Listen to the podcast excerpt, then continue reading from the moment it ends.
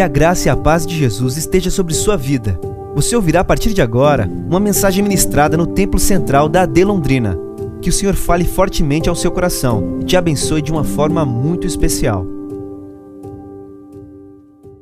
Aqui no culto, eles ficaram no hotel e eu vim para estar cultuando com vocês esta noite, mas permitindo o Senhor, no domingo de manhã estarão aqui para vocês conhecerem minha esposa, Florzinha, os meus dois filhos, Helena de 5 anos e Samuel de 3 anos, eles têm energia para manterem pelo menos quatro ruas iluminadas. Se faltar energia, apagão, é só ligar alguns eletrodos neles que eles conseguem manter pelo menos três dias, quatro ruas ligadas. Estavam muito agitados, eu falei, não, vocês fiquem aí, deixe que eu vou. Aí a mãe nessa hora fala assim, bonito, né? Eu falo, eu sei que eu sou, minha filha, por isso que você casou comigo. Queridos, eu quero meditar com vocês esta noite em Lucas capítulo 5. Foi um texto que Deus pôs no meu coração. Agradecer mais uma vez, pastor Elias e todos os meus amigos, pastores, amigos e amigas que estão aqui esta noite. É muito bom estar em Londrina e perceber que Londrina está tão quente quanto o Rio de Janeiro. Glória a Deus por isso. Falei, vou para lá para pelo menos pegar uma brisa, né? Chego aqui, está fervendo Londrina, glória a Deus, me sentindo em casa, suando igual não sei o que. Mas é bom demais estar aqui. Mas vamos ao que interessa, que é a palavra do Senhor. Lucas capítulo 5, a partir do versículo 1. O texto diz: Aconteceu que Jesus estava junto ao lago de Genezaré e a multidão apertava para ouvir a palavra de Deus. Então ele viu dois barcos junto à praia do lago. Os pescadores tinham desembarcado e estavam lavando as redes. Entrando num dos barcos, que era o de Simão, Jesus pediu-lhe que o afastasse um pouco da praia e, assentando-se do barco, ensinava as multidões. Quando acabou de falar, Jesus disse a Simão: Leve o barco para o lugar mais fundo do lago e então lancem as redes de vocês para pescar. Em resposta, Simão disse: Mestre, Havendo trabalhado toda a noite, nada apanhamos, mas sob esta sua palavra lançarei as redes.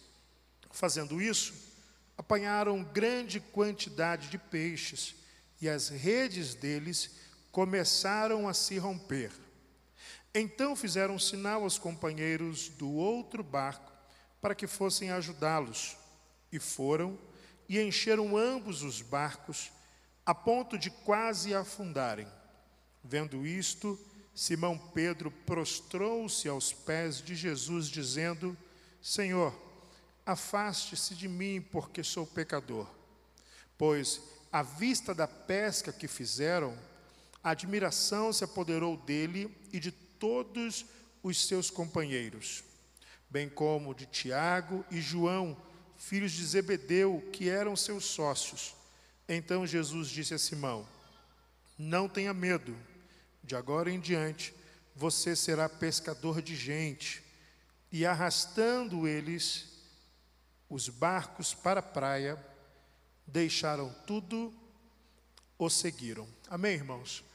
Esse texto, acredito que todos nós tenhamos, em algum momento da vida, algum contato com ele, seja ouvindo ministrações, compartilhando na escola bíblica dominical, até mesmo pregando. Mas como a palavra do Senhor se renova diariamente, eu creio que há uma porção do Senhor para nós essa noite. Você concorda com isso? Diga amém. Texto ele é relatado não apenas por Lucas, mas também Mateus e Marcos fazem o relato dessa ocasião, desse evento em que Jesus utiliza o barco do Pedro para fazer uma pregação. Jesus chega à praia, diz aqui o relato de Lucas, ele vê dois barcos. E quando ele percebe os barcos, ali ainda tentando pescar alguma coisa, ele fica por ali, as pessoas vão se aglomerando e ele vai ensinando as pessoas acerca do Evangelho, do Reino de Deus.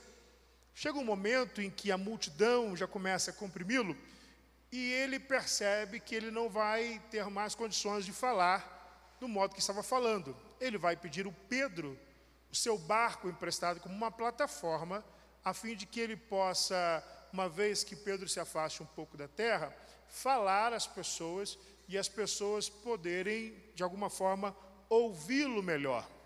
Ele faz isso, toma o barco do Pedro emprestado, ele prega às pessoas, as pessoas recebem aquela palavra, e obviamente que Pedro, que está ali e é o responsável pelo afastamento do barco da praia, também está ouvindo o mesmo que as pessoas estão ouvindo. Pedro tem um privilégio de ouvir mais de perto, as pessoas estão ouvindo um pouco mais distante. Acabada aquela ministração de Jesus, as pessoas vão para os seus afazeres, retornam aos seus destinos, e Jesus vai agora falar com Pedro, dizendo a ele que ele deve voltar ao mar para lançar a rede novamente. É provável que Jesus, apesar de não ser pescador, mas por viver, conviver naquela região, perceber os movimentos dos pescadores, ele sabe que o horário é inapropriado para pesca. Ele diz para o Pedro: Pedro, eu quero que você retorne lá e lance a sua rede novamente. E o Pedro vai justamente fazer esse relatório. Ele diz: Olha, o horário é inapropriado, nós trabalhamos a noite inteira, o horário que de fato nós usamos para fazer a pesca não aconteceu o que nós esperávamos. Mas, sob a Sua palavra, nós vamos obedecer e vamos novamente lançar as redes. Interessante que a palavra de Jesus, ela chega para Pedro num momento posterior ao momento que em tese ele precisava. Ele precisava de uma palavra que pudesse colocar fé no coração dele, que pudesse entusiasmá-lo antes daquela pescaria, mas a palavra do Senhor chega após uma pescaria que não aconteceu. Eles simplesmente trabalharam a noite inteira sem conseguir, com o trabalho que fizeram, aferir nenhum resultado, não tiveram absolutamente nada, não conseguiram pegar nada, não conseguiram pescar um peixe sequer. Agora ele tem uma difícil lição, uma difícil missão, que é fazer a mesma coisa no horário inapropriado, mas pautado, baseado, fundamentado numa palavra que Jesus liberou sobre a vida dele. Nosso relato, a narrativa de Lucas vai dizer que eles fizeram isso e qual não foi a surpresa deles quando eles puxaram as redes e perceberam uma quantidade de peixes que estava fazendo com que a rede dele não suportasse aquela quantidade de peixes. E aí o relato diz que ele faz, eles fazem sinal para o outro barco. Quando Jesus chega à praia, ele vê dois barcos. Eles fazem sinal para o outro barco para que viessem ajudá-los. E os dois barcos experimentaram uma pesca exponencial os dois barcos se encheram tanto de peixe que quase os dois barcos são afundados por aquilo que conseguiram pegar naquele momento, que em tese seria um momento inapropriado, fora do tempo. Eles conseguem experimentar algo exponencial fora do tempo, no momento em que, de fato, nunca talvez, nunca ninguém tenha pego peixes naquela quantidade naquele horário, mas eles tiveram essa experiência com a palavra do Senhor. O que eu quero ressaltar dessa experiência que Pedro teve, e a Bíblia vai dizer que além de Pedro tem André, tem Tiago, tem João. O que esses homens tiveram como uma experiência muito interessante não é simplesmente o fato de terem experimentado uma grande pesca aquela, aquela tarde, aquela manhã quase tarde. É o fato de fazerem isso debaixo de uma palavra que receberam da parte de Jesus. Porque, vejam bem, Jesus disse que Pedro deve lançar a rede, mesmo que o horário fosse inapropriado, mesmo que ele estivesse cansado de uma jornada de trabalho, mesmo que ele já tivesse todos, feito todas as tentativas, mesmo que ele fosse profissional da pesca e Jesus não era, independentemente do contexto, Jesus está dizendo: lance novamente a rede para a pesca. Pedro obedece essa palavra e ele percebe que de fato aquela palavra surtiu efeito na sua vida.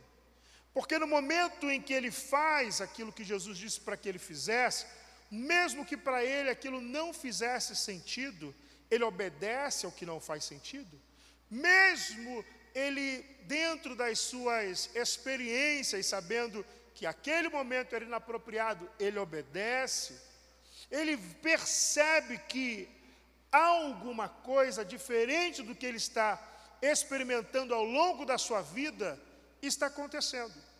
Num dia que talvez fosse mais um dos dias em que eles saíram de casa para fazer alguma coisa que não deu resultado. Provavelmente não foi a primeira vez que eles vão à pesca e retornam de uma forma frustrados. É o dia a dia, como existem vendedores, existem pessoas autônomas que dependem não dependem apenas de si, dependem de um cliente, dependem de algum movimento que aconteça para que eles possam ter a resposta, o resultado que esperam.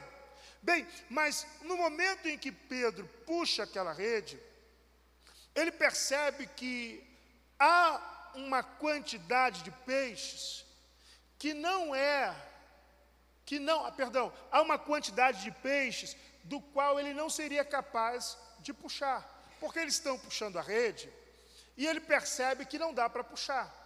Eles estão tentando e fala: opa, se isso for peixe, a gente não vai conseguir puxar, porque se puxar mais o barco vira.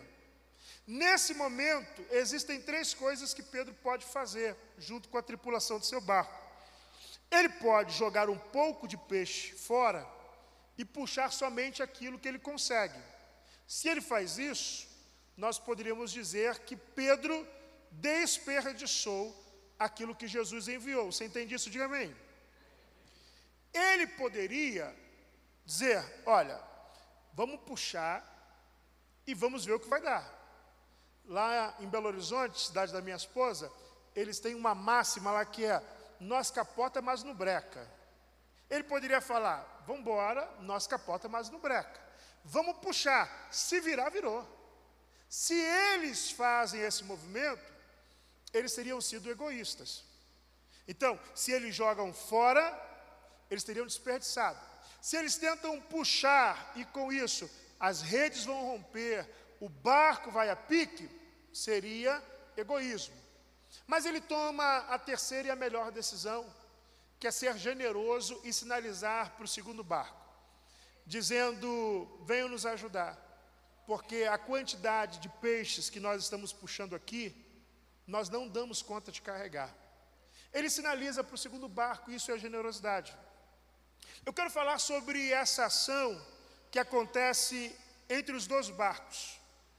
Eu vou chamar de barco número um, barco de Pedro, só por uma questão de entendimento, e o barco de número dois, ou segundo barco, o barco que ficou na praia. Pedro ele consegue entender algo que muitas vezes nós temos dificuldade de compreender. Ele conseguiu entender naquele momento em que ele experimenta algo que ele não poderia produzir, que não poderia ter sido resultado da decisão dele, que não poderia ter sido resultado comum de um dia de trabalho, ele percebe que aquilo que ele está presenciando é um milagre. E aí, a partir de então, ele entende que ele não pode viver sozinho aquilo. Ele entende que aquela bênção, que aquele milagre, não é apenas para ele, ele não pode reter aquilo que está vindo sobre a vida dele. Ele sabe que aquilo não é fruto do esforço dele. Ele sabe que aquilo não é fruto das escolhas dele. Aquilo é algo que Jesus liberou através de uma palavra e que não pode de forma alguma ficar retido na sua própria vida. Então ele sinaliza para o segundo barco, dizendo: Venham me ajudar. Então ele tem um gesto de generosidade. Agora pense comigo. O segundo barco poderia olhar de lá e falar assim: Pedro está sinalizando lá, o que, que será? Ah, não, acho que é pelo gesto que ele está fazendo, quem sabe fazendo alguma mímica, eu acho que é peixe, eu acho que deu certo lá. E deve estar tá chamando a gente lá para pegar o peixe. Imagina se no segundo barco, esse segundo barco fosse tripulado por pessoas orgulhosas, que dissessem assim: Não, eu não vou não. Quando tiver que ser na minha vida, Jesus vai entrar no meu barco, ele vai falar a partir do meu barco, ele vai me dar uma ordem, e aí eu vou ao mar, e aí eu pego os meus peixes. Se o segundo barco é um barco de gente orgulhosa, é isso que aconteceria. Ele diria: Não, quando for a minha vez, o Senhor vai falar comigo. Quando for a minha vez, o Senhor fará comigo. Quando for a minha vez, eu mesmo serei o responsável por experimentar essa pesca. Eu não quero o resto de ninguém. Gente orgulhosa age assim. Mas o Senhor tem ministrado ao meu coração nesse texto, esses dias meditando nesse texto, e Deus me faz perceber quantas vezes eu já fui o segundo barco. Eu já fui o segundo barco porque eu já recebi daquilo que o Senhor começou a fazer na vida de alguém, que o Senhor começou a derramar na vida de alguém, que o Senhor começou a transformar na vida de alguém.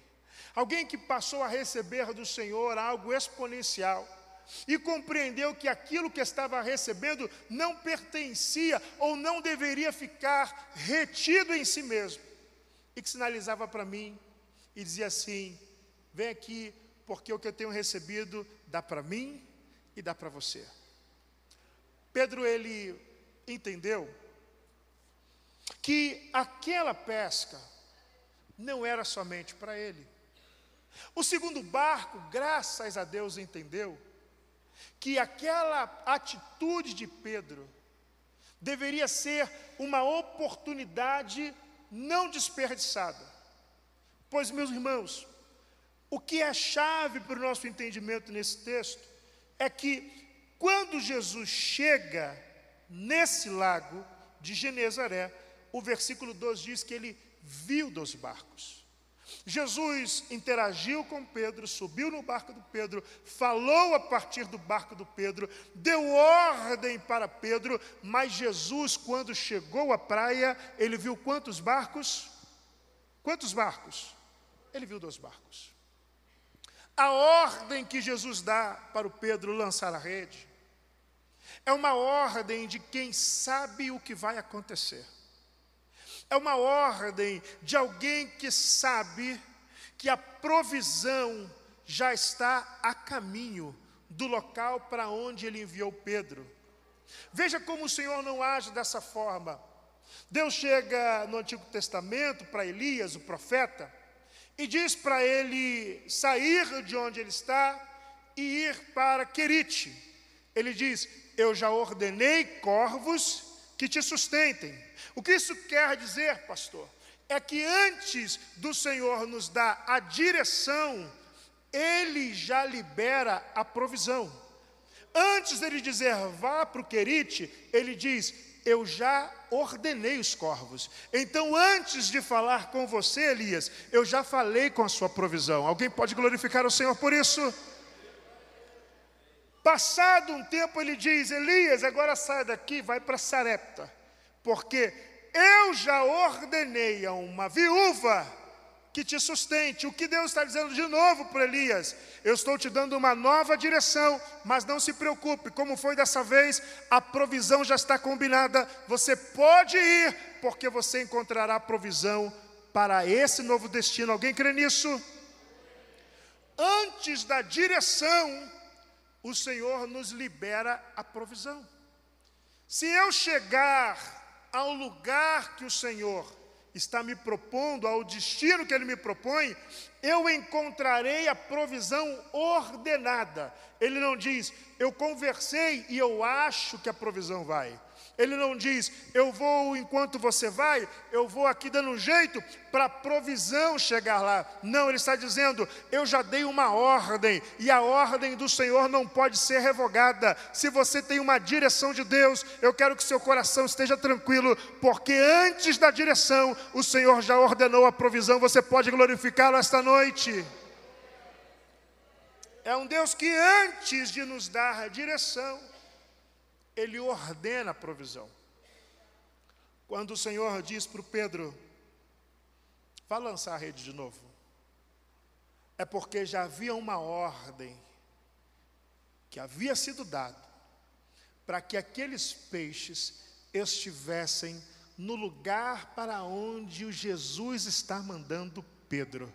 Meu irmão, o Senhor me trouxe essa noite para alegrar o seu coração e dizer para você: ande na direção do Senhor, porque para onde quer que o Senhor te envie, Ele proverá.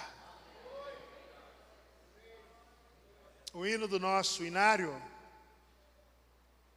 a harpa cristã diz: Não desanime, Deus proverá, Deus velará por ti. Sob suas asas te acolherá. Deus velará por ti. Deus cuidará de ti no teu viver no teu sofrer, seu olhar te acompanhará, Deus velará por ti. Deus está cuidando de você, meu irmão. Deus está cuidando de você, minha irmã. Deus está cuidando da tua casa. Continue andando na direção do Senhor, porque na direção há provisão do Senhor. Se antes da direção o Senhor ordena a provisão, o que significa isto? Dentro da passagem que nós lemos, é que a provisão que Jesus ordenou para aquela pesca não era provisão para um barco, era provisão para quantos barcos? Para dois barcos. Ele viu dos barcos, ele vai usar um barco, mas a provisão foi ordenada para dois barcos. Tanto é que o resultado daquela pesca é que os dois barcos foram cheios e quase iam a pique. O Pedro precisava entender que aquilo que ele está experimentando não é somente para ele. E o segundo barco precisa entender que aquele sinal que está sendo feito é uma resposta de Deus. Então, meu irmão, se você está na posição de quem está recebendo do Senhor, numa proporção que você entende que é algo sobrenatural, saiba o que você tem recebido do Senhor não é apenas para você. Eu tenho recebido tanto do Senhor, pastor. O Senhor tem aberto as portas, glória a Deus por isso. O Senhor tem abençoado os meus negócios, glória a Deus por isso. Agora é importante nós sabermos o que o Senhor quer que nós façamos com aquilo que nós recebemos dele, amém, irmãos? A mulher que é viúva de um dos filhos do profeta, quando ela procura Eliseu, ela vai falar com o profeta e ele diz: O que você tem em casa? A ah, tua serva não tem nada, tem um pouquinho de azeite, o credor está lá, querendo levar os meus filhos. E ele diz: Pegue lá as vasilhas emprestadas na vizinhança, pegue muitas vasilhas, entra, derrama o azeite, fecha a porta, derrama azeite, pede teus filhos para ir trazendo as vasilhas, vai derramando azeite.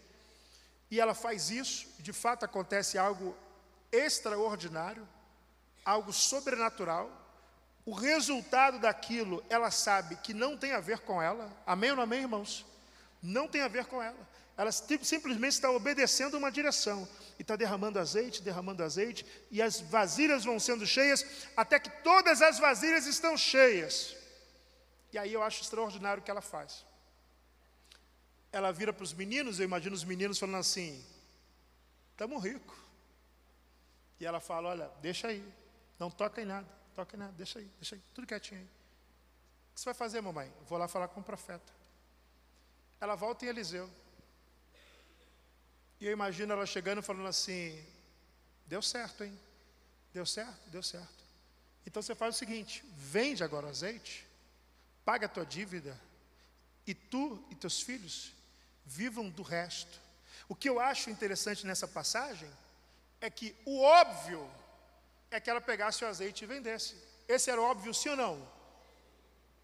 O óbvio é que o Senhor atendeu ao clamor daquela mulher. E ela poderia muito bem administrar a partir daquele instante aquele milagre que ela recebeu.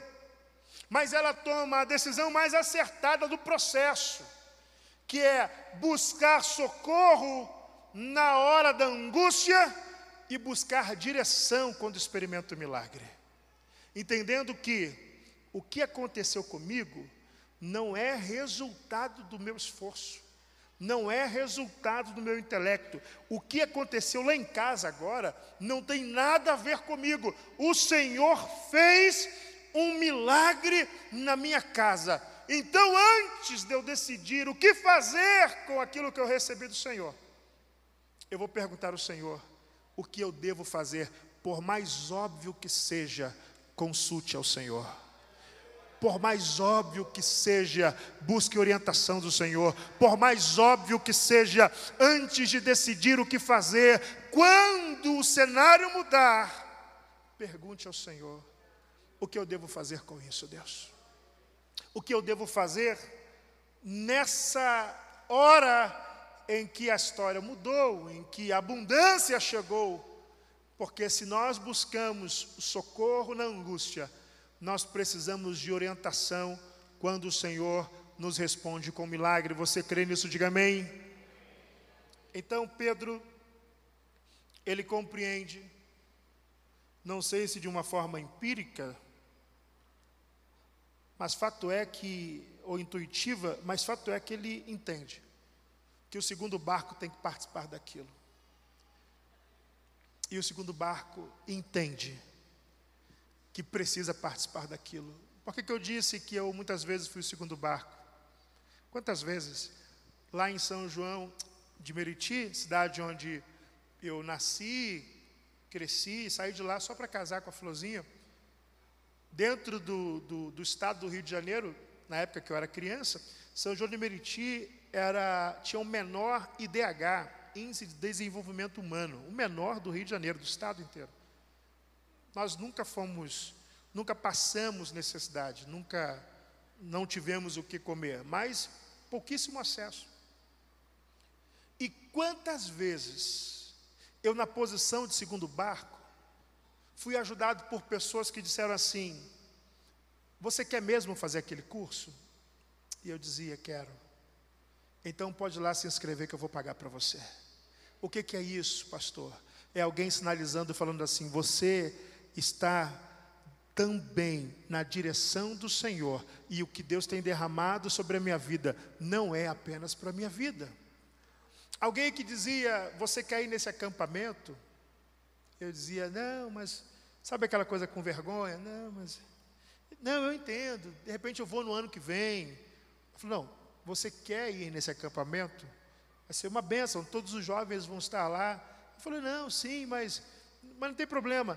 Falou, não, Deus tocou no meu coração, você tem que ir, eu vou te abençoar com isso. E a pessoa ia lá e abençoava a minha vida. O que, que é isso? É a pescaria atingindo o segundo barco. Meu irmão, minha irmã, que nós não tenhamos orgulho no nosso coração porque algumas vezes Deus não fará diretamente no seu barco, Deus vai usar o barco de alguém para derramar sobre o seu barco. Muitas vezes Deus não vai entrar, você não vai perceber Ele pisando no seu barco, falando diretamente com você, mas você vai perceber pessoas sinalizando a sua vida, sinalizando para você, te chamando para algumas coisas. Não negue, porque é o Senhor dizendo para você: Eu te vi também na praia, e os peixes que eu enviei, eu enviei para dois barcos, eu vi a sua necessidade, e a provisão que eu ordenei está estava também contando com você. Você que hoje está na posição de primeiro barco, Peça ao Senhor que te ajude a rever. Eu gosto quando Jesus entra na casa do Zaqueu, porque em Jericó tem dois, duas coisas que Jesus faz bem interessantes. Ele cura o cego Bartimeu, Bartimeu é curado, e as pessoas ficam encantadas, se alegram com aquilo, pulam, regozijam, estão felizes da vida porque o Senhor curou Bartimeu. Mas ele está passando por Jericó e ele entra na casa do Zaqueu. Então ele cura um homem que está numa situação, uma situação de rua, um mendigo. Todo mundo se alegra. Ele entra na casa do publicano, do milionário da cidade. Todo mundo fica irado. Absurdo ele entrar na casa desse homem. Um corrupto, um homem terrível. Como que pode? E ele se ofereceu para entrar na casa dele. Ele disse: Zaqueu, desce, hoje eu vou para a tua casa. Ele entra na casa do Zaqueu. Eu não sei o que aconteceu dentro da casa do Zaqueu. Eu sei o que a Bíblia diz: que o Zaqueuzinho se levantou num rompante, ele fala assim: Senhor, eu decido dar metade dos meus bens aos pobres. Olha a decisão que ele tomou.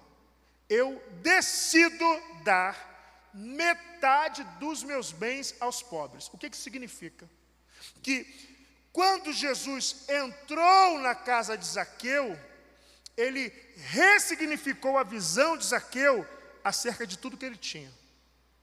Zaqueu percebeu, por causa da presença de Jesus, que ele poderia viver com menos do que ele tinha. Você entende isso, amém? Ele fala: Eu vou dar, eu decido dar metade do que eu tenho. Ou seja, ele tomou uma decisão: eu consigo viver com metade do que eu tenho. A outra metade não está cumprindo o propósito na minha vida. Eu vou dar para os pobres metade do que eu tenho. A Bíblia não diz que Jesus pediu isso. A Bíblia não diz que Jesus fez um sermão. A Bíblia só diz que Jesus entrou na casa dele e ele tomou essa decisão. Eu vou dar metade dos meus bens aos pobres. Os pobres estão lá fora reclamando que Jesus está lá dentro e mal sabe que está nascendo Bolsa Família. Primeiro Bolsa Família da história. Não é esse corrupto que a gente conhece, não. Meio doidinho que se estabeleceu aqui no Brasil. Primeira, uma primeira distribuição de renda. Está pegando metade da sua fortuna e vai entregar na cidade. A presença de Jesus fez com que Zaqueu tivesse uma visão diferente acerca das coisas que ele tinha. Ele falou: Eu consigo repartir o que eu tenho com muitos outros barcos. E ele tomou uma decisão. Ele fala: E da metade que me restar, se eu defraudei alguém, eu pago quatro vezes. A, a presença de Jesus na vida de Zaqueu ressignificou a visão de Zaqueu acerca das coisas que ele tinha. Gerou em Zaqueu uma percepção de que aquilo que ele recebeu, ou teve, ou conseguiu ao longo da sua vida, não deveria apenas servir a sua vida. E ele decide abençoar todos os pobres que existiam em Jericó. Meu irmão, minha irmã, que o Senhor nos ajude a entendermos esta grande lição contida na pesca maravilhosa. Que ela não é maravilhosa pelo resultado dos peixes, ela é maravilhosa pela compreensão da necessidade da generosidade e da falta de orgulho, da obediência irrestrita à palavra do Senhor, ainda que não faça sentido, ainda que não faça nenhum sentido. Obedeça à direção que o Senhor está te dando, porque nesta direção há provisão para você, a provisão para sua casa e a provisão para o segundo barco. Que o Senhor te abençoe em nome de Jesus. Amém.